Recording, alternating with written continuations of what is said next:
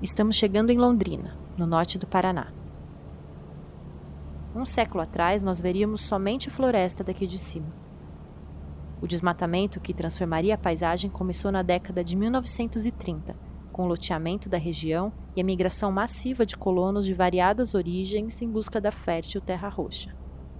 Se fizéssemos nossa aproximação aérea nos anos de 40 e 50, veríamos extensas plantações de café, Londrina foi apelidada de capital mundial do café por ter produzido em 1961 mais da metade do café do mundo, segundo informa praticamente qualquer site sobre a cidade na internet. Era o ouro verde.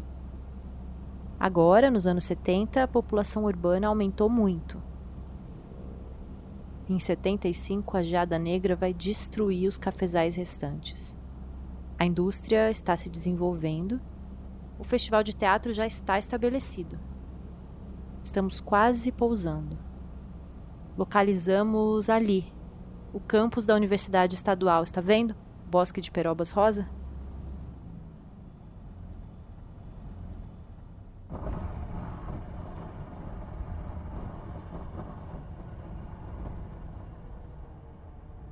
É aqui. Chegamos.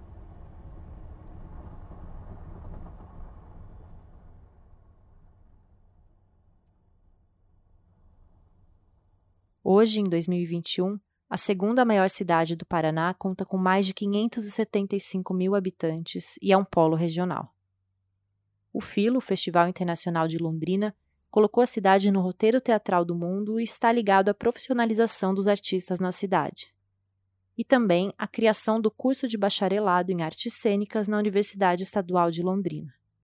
Quem vai contar essa história é o professor Mauro Rodrigues, coordenador do colegiado do bacharelado em artes cênicas da UEL. Eu sou Mariana Delfini e este é o terceiro episódio de Aproximações Pedagógicas à Formação do Ator, segunda temporada.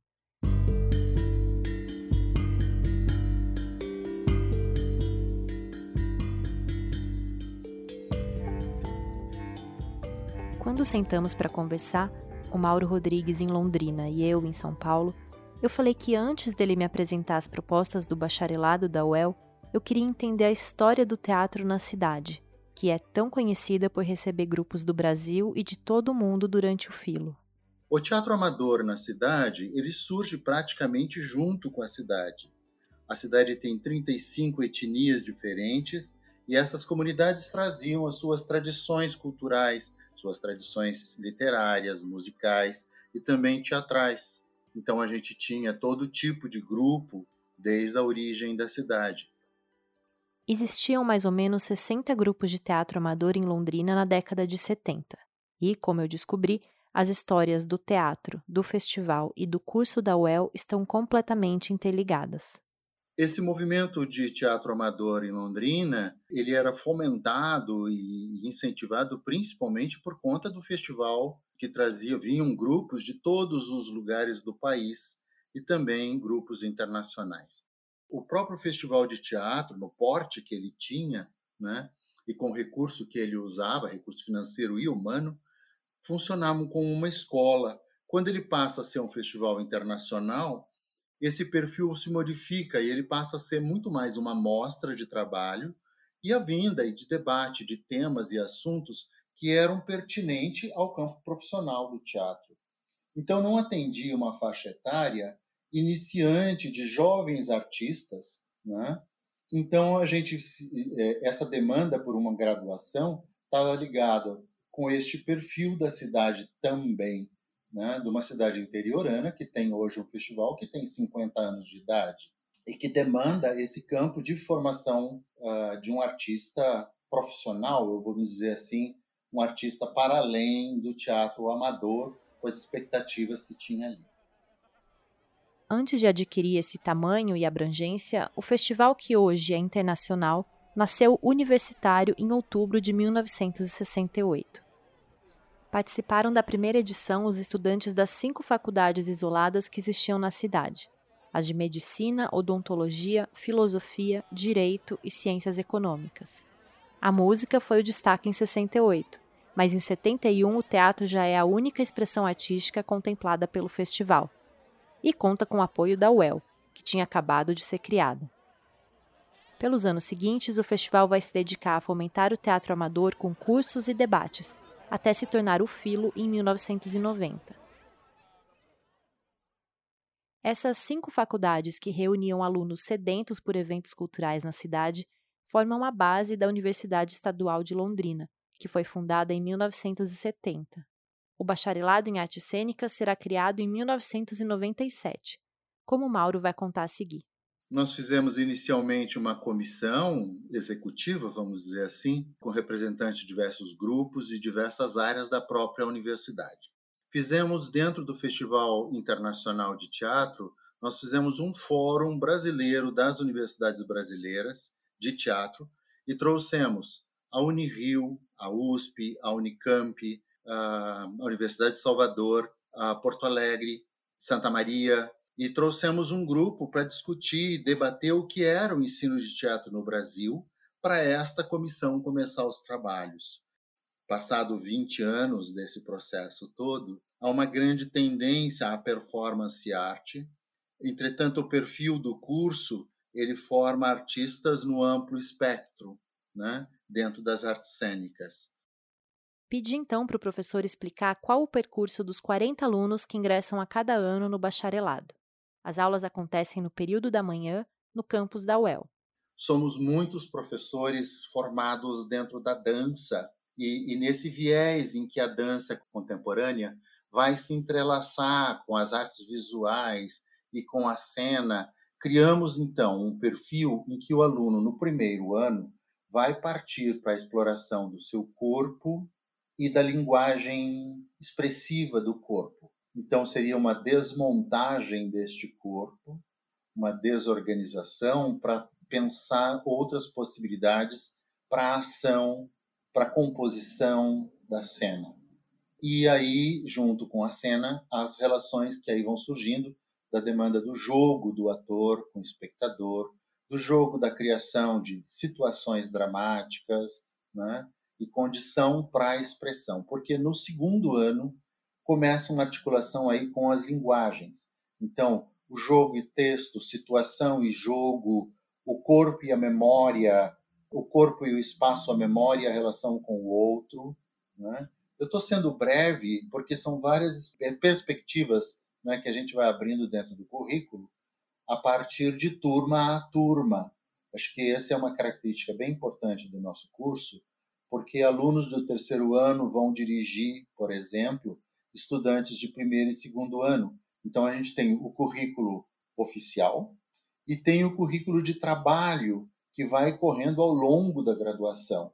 No terceiro ano tem uma diversificação maior com a introdução aí de iluminação, de direção, uh, que são perspectivas que a gente vai abrindo para pensar esse ator contemporâneo que não só vai interpretar, mas ele vai se autodirigir ele vai se criar a partir das expectativas da poética do próprio corpo e da corporeidade dele. No quarto ano, nós temos uma montagem cênica, pode ser coletiva, a cada ano um professor que dirige faz uma proposta, e aí os estudantes vão se engajando nessas perspectivas que vão surgindo nas montagens. A estrutura é essa, com essas disciplinas obrigatórias mas as propostas podem mudar de acordo com o desenvolvimento da turma, a relação criada entre os alunos e as pesquisas dos professores. Então a gente vai observando muito a aprendizagem dos estudantes e como é que esse grupo vai se configurando em termos de perspectivas não só do relacionamento deles, mas em termos também de, de perspectivas estéticas. Por conta de que você pode receber, a gente pode receber espetáculos que nos contaminam, né? obras que nos contaminam de geração a geração, isso vai sendo modificado. E isso vai interferindo também na subjetividade de, dos estudantes como jovens artistas. Isso é considerado, uma vez que a gente está trabalhando aí na composição de um currículo que tenha essa flexibilidade. Então, as disciplinas são obrigatórias, entretanto, ou a metodologia de trabalho, e as perspectivas estéticas que vão surgindo dependem aí do desenvolvimento das pesquisas tanto do professor ou da professora quanto da estudantada. Essa flexibilidade de que o Mauro fala pode soar um obstáculo dentro da universidade, que tem uma estrutura mais rígida. Mas para exemplificar a maleabilidade que existe apesar de ementas e cargas horárias inflexíveis, ele comentou sobre a disciplina Teatro de Formas Animadas, que ele mesmo dá para o segundo ano, e como ela se alterou devido à pandemia do novo coronavírus. Com a pandemia agora, as aulas estão só remotas. Então, por exemplo, os estudantes não vão ter contato com marionetes construídas por outros artistas, que fazem parte da minha coleção pessoal que eu levo para a sala de aula. Entretanto, eles podem compor a partir de objetos da memória para trabalhar com teatro de objetos. Então, teatro de marionetes este ano não temos, mas teremos sim um curso no ano que vem, um curso vago, um curso livre, feito aos sábados, para quem se interessar sobre isso mas é obrigatória a disciplina. Então, ele está trabalhando comigo hoje o teatro de objetos, que pode ser feito na casa dele, com os espaços dele, explorando outros aspectos do teatro de formas animadas. Espaço, luz, sonoridade, corporeidade, objetos, texturas, formas, tudo aquilo que é próprio da linguagem do teatro de animação. Não é uma adaptação, é uma recriação do próprio programa da disciplina. A formação dos alunos do bacharelado se completa com disciplinas de outros departamentos, como comunicação, psicologia e antropologia, e com a participação em grupos de pesquisa de professores. Mas o ensino fomentado na universidade vai além do curso superior, com atividades de extensão, por exemplo. Para você ter ideia, a gente tem a Casa de Cultura, tem um espaço de teatro, né, que é o setor de teatro. E ele funciona como um teatro laboratório. E nesse teatro laboratório, a gente promove cursos de extensão com iluminadores e técnicos. Então, os estagiários que saíram dali são essas pessoas, estagiários que ficaram trabalhando com este campo aí, técnico, são essas pessoas que estão atendendo hoje essa demanda dos teatros do interior de São Paulo e do Brasil todo. Quando estava contando sobre os grupos de teatro da cidade, o Mauro comentou sobre as mudanças que as leis de incentivo acabaram promovendo.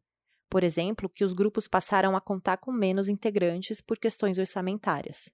Ele falou também sobre a especificidade do incentivo na cidade. Londrina teve um perfil muito singular com a lei de incentivo, com esse repasse direto, que era a criação das vilas culturais. Não é um modelo local, mas o, o modo de investir, sim, com repasse de projetos.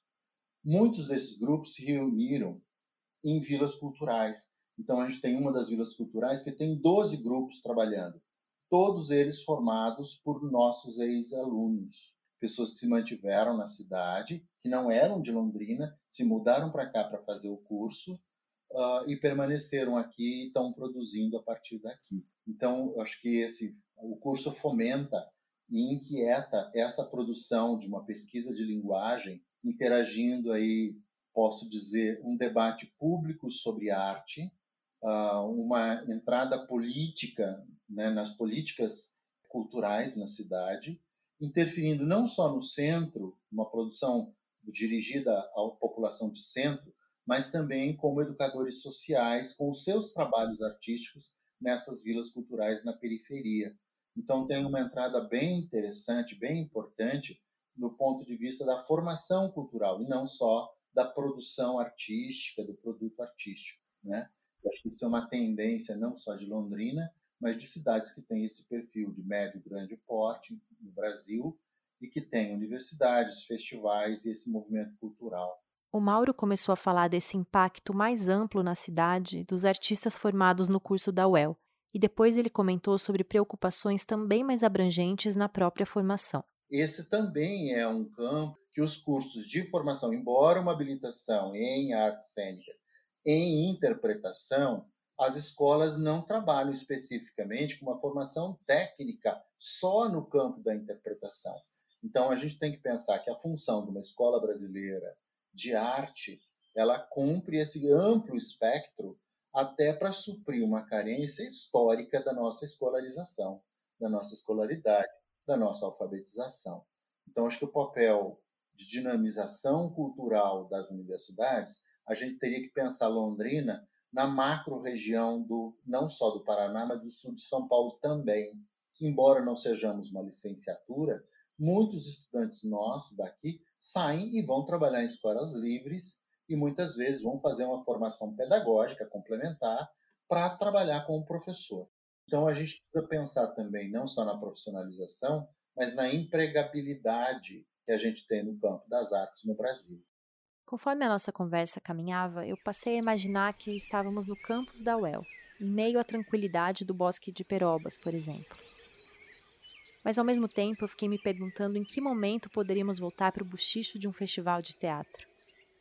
Essa nostalgia, misturada com expectativa, me fez pedir ao Mauro que nos levasse para conhecer o teatro em Londrina. Levaria sua equipe, primeiramente no Teatro Ouro Verde. Ele é originalmente um cinema da década de 50. É um prédio do Vila Nova Artigas, ele tem esse valor arquitetônico. Ele foi incendiado alguns tempos, algum tempo atrás, a universidade conseguiu reformá-lo, recuperá-lo Desde 79, ele abriga o Festival Internacional de Londrina. Ele funcionou como cinema, funcionou como cinema da universidade, teatro e a orquestra trabalha lá também. E tem uma entrada, ele fica no centro comercial da cidade, próximo à catedral, próximo à antiga prefeitura. Ele está no calçadão, está num lugar privilegiadíssimo comercialmente. Ele está sob a administração da universidade e ele tem um hall de entrada, onde já funcionou uma galeria, onde vieram exposições muito importantes para a cidade.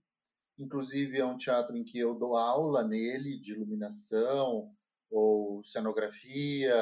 A gente faz algumas simulações nele também. Ele funciona também como um teatro-escola.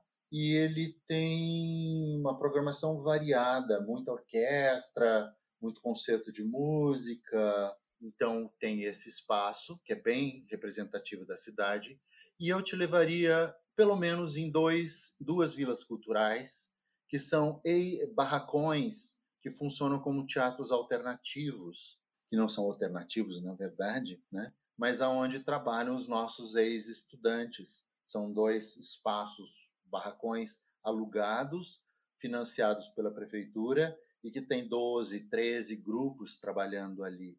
Um, inclusive, foi uma ocupação inicial do movimento londrinense de teatro de rua, e um outro não. O outro é um espaço que um grupo de teatro criou um projeto e foi levando pouco a pouco, levando esses processos lá para dentro. O bacharelado em artes cênicas da Universidade de Londrina foi criado em meio a um intercâmbio artístico intenso na cidade fomentado por um dos mais importantes festivais de teatro do Brasil, que por sua vez foi desde cedo encampado pela universidade. O curso se tornou mais um dos atores que movimentam a cena. No próximo episódio de Aproximações Pedagógicas à Formação do Ator, vamos tratar de uma situação bastante diferente.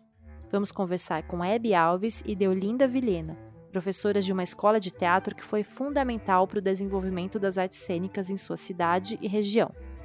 Vamos para Salvador, para a Universidade Federal da Bahia. Vem com a gente!